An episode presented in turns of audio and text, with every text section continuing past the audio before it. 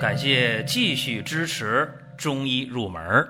如果你想听没有营养、照本宣科的讲解，那么请绕行。中医入门是中医小白的入门神必备，让我们一起发现中医之美。下面说两个微信公众号：蒜瓣兄弟、光明远。各位在公众号里，我们继续缘分。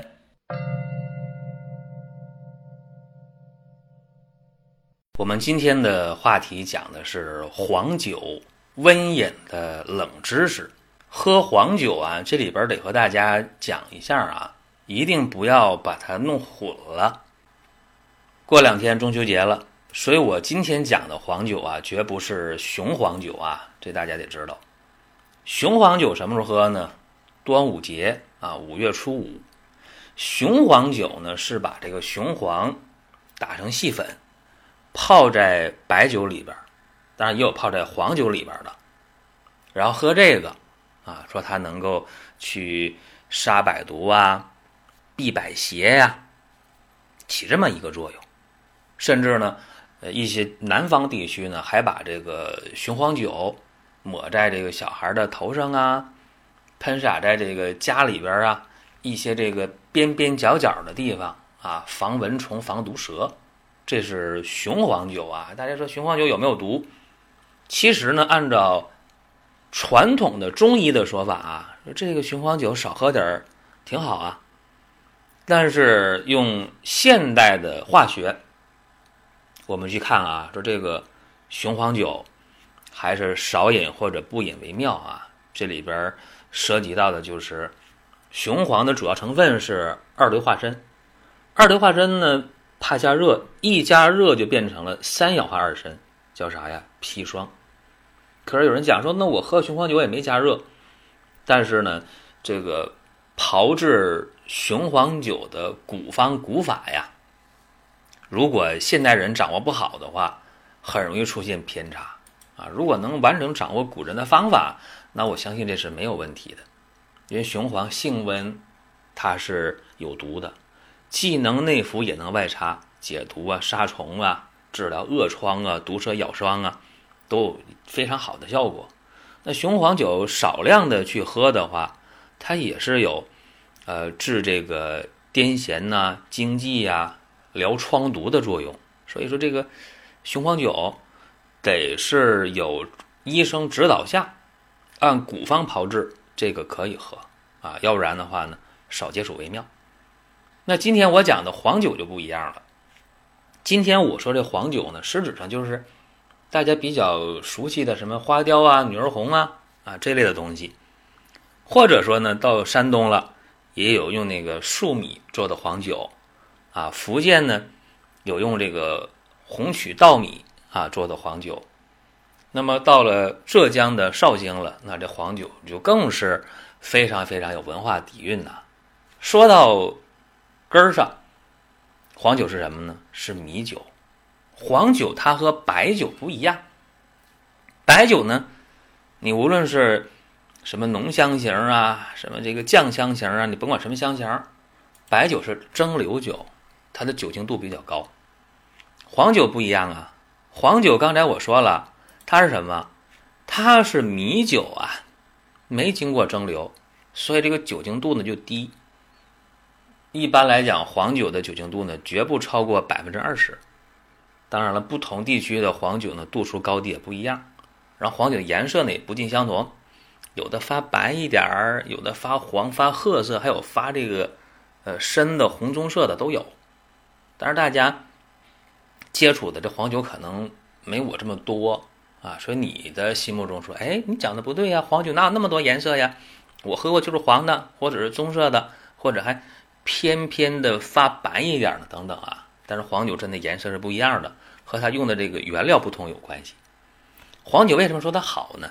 黄酒里边有大量的蛋白质，而且有维生素，里边的什么钙呀、磷呐、硒呀、有机酸呐、氨基酸呐、糖啊，那就非常的丰富。所以说这个黄酒啊，确确实实养人。哎，一说这养人呢，大家说了，那黄酒入药，呃，能不能给咱们讲讲啊？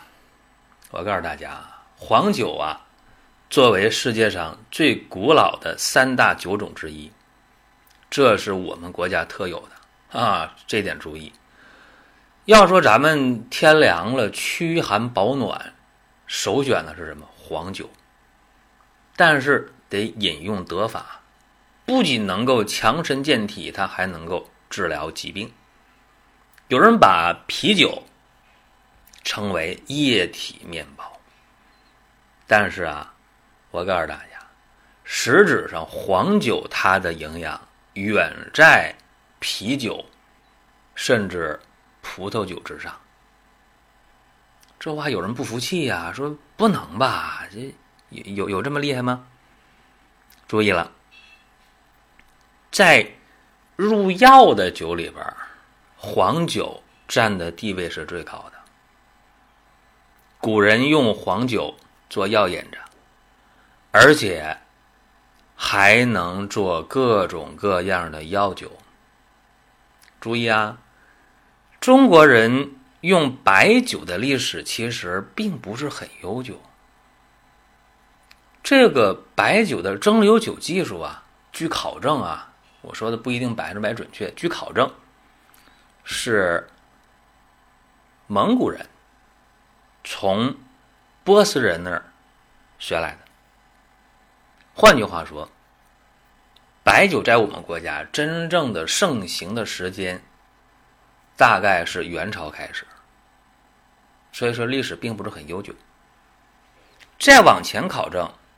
我们的医书当中用的酒都是黄酒。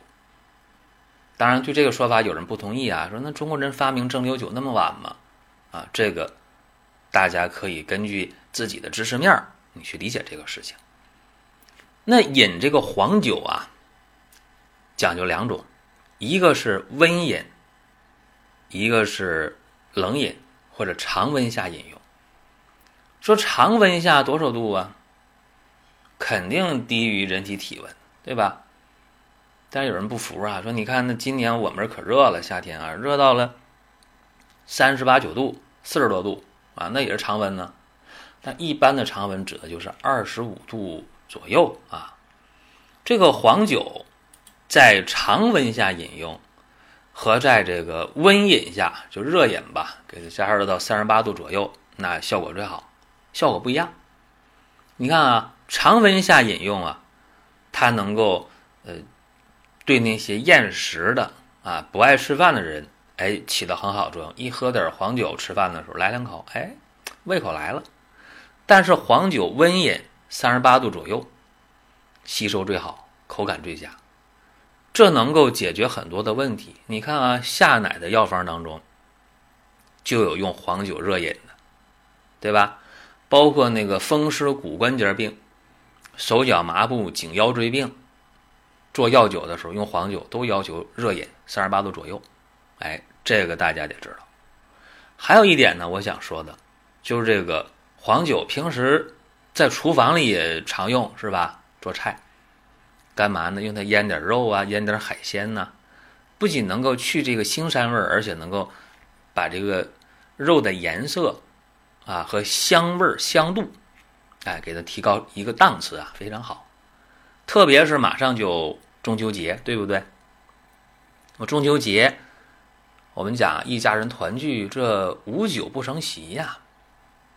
特别是生活条件好了之后，大家在中秋节的时候就觉得，哎，这餐桌上没螃蟹这不行啊！别管是这河蟹、大闸蟹，还是海里的这海蟹啊，大家都想吃一点儿。啊，那么吃螃蟹注意了，配黄酒，配姜汁儿。姜汁儿呢是辛温的，这个黄酒呢，酒的热性啊，包括姜汁儿的温热之气，都能够有效的去对抗这个螃蟹的寒凉，避免人因为吃螃蟹造成腹泻，所以这是一个窍门吧。黄酒呢，现在品牌很多。我也不推荐哪一种，但是呢，陈年的肯定好。甚至呢，呃，我觉得，如果你能选一个特别靠谱的这个黄酒的话，陈年的啊，不一定非得是广告中那种大品牌啊，只要你选的靠谱的，这个味道真的是非常好。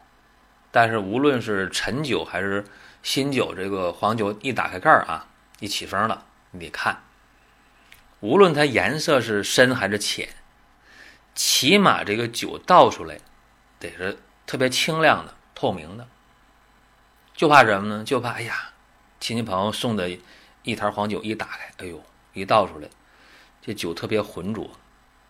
行了，切别喝了啊！跟大家讲这么一个事儿。还有啊，我非常主张一点，就是把这个黄酒加热的时候啊，呃，我主张啊。在热水里边加热，哎，拿这个一个装酒的，就是分酒器吧，比较合理啊。装进酒，然后拿一个大的热盆、热碗里边装着水，哎，这么隔着这个分酒器一烫就行了。你说说，那我上火上加热，那个那个不推荐，那样的话一喝那酒就没味儿了啊。注意，喝这个黄酒。三十八度左右，最能体现出黄酒的这种干爽和醇厚啊，包括说什么芬芳啊、浓郁的气味啊，都在这酒里了啊。这是在讲心得吧，讲体会。既然这个黄酒是吃饭的时候喝的，那么除了配螃蟹啊应这个时令之外啊，呃，我还主张呢，大家呢来点这个蔬菜啊，非常重要。一定要有菜啊！你不能说光吃这个海鲜啊，一定要配菜啊，这就可以了。还有呢，在这个秋季，早晚的温差特别大，很容易出现感冒，对吧？既然讲到黄酒了，给大家一个呃黄酒的解决风寒感冒的一个小方子吧。啥叫风寒感冒啊？往往是。流的鼻涕是白的，不粘的，流白色的清涕或者透明的清鼻涕，嗓子疼，哎，头疼，身上骨节疼，但是呢，别等到发烧，有这些症状就可以用了。你等到发烧的话，那来不及了。怎么用呢？这风寒感冒的啊，注意了，也许有痰啊，有痰也是白痰，还不粘。用黄酒一两就行。啊，一两的黄酒，你买点淡豆豉，买十五克。那个大葱的葱须啊，十五克。葱须洗干净，豆豉洗干净，把豆豉呢放到锅里，加两碗水，小火煮开了，啊，再煮上十分钟左右，把这洗净的十五克葱须放进去，再煮五分钟。说实话，这时候那水就没多少了，两碗水还能剩多少？不多了，剩一碗左右。把那一两的黄酒哗倒进去，关火，把药汁儿倒出来，然后啊，分两次喝，早一次晚一次，趁热喝啊，趁热。第二次喝当然得加热一下。喝完之后了，哎，稍微呢穿点盖点厚的，微微出点汗，哎，这个对风寒感冒一般早期症状，这么两碗下去。也就可以了。这今天给大家讲讲这个黄酒啊，也非常的应这个节气，也是在这个季节当中大家应该了解的一点关于黄酒的事儿。另外，很多朋友问啊，说这鹿胎膏和鹿鞭膏我们在用的时候，听说用黄酒送服效果特别好。然后有人就说：“哎呀，这黄酒送服鹿鞭膏、鹿胎膏那么大的药丸，我咽不下去呀。”，啊这就是平时没吃过中药的啊，吃过中药的不能这么问。就是这个鹿胎膏、鹿鞭膏啊，你可以给它用黄酒化开了，哎，喝下去，再喝点温开水，这是一个方法。再一个呢，就鹿鞭膏、鹿胎膏，你就嚼，嚼完之后了，来口黄酒啊，再喝点温开水，这就行了，非常简单啊。这样的话呢，提升了鹿鞭膏、鹿胎膏的这个吸收的效率啊，会。效果更好。再一个，黄酒呢，还有一个用法也值得一提啊，是跌打损伤，说脚脖子崴了，手崴了啊，但是呢，皮肤呢没有破溃，只是皮下淤青，并且没有骨折啊，仅是伤筋了，伤到软组织，用三七打粉，黄酒调成糊，外敷到这个跌打损伤、淤青淤肿的部位，一般呢是。敷上十二小时左右，哎，就可以取下来。怎么样？消肿了，不疼了，就这么快。好了，各位，这就是我们今天啊给大家讲的节目内容。各位想听什么，可以在音频平台或者在公众号给我们留言。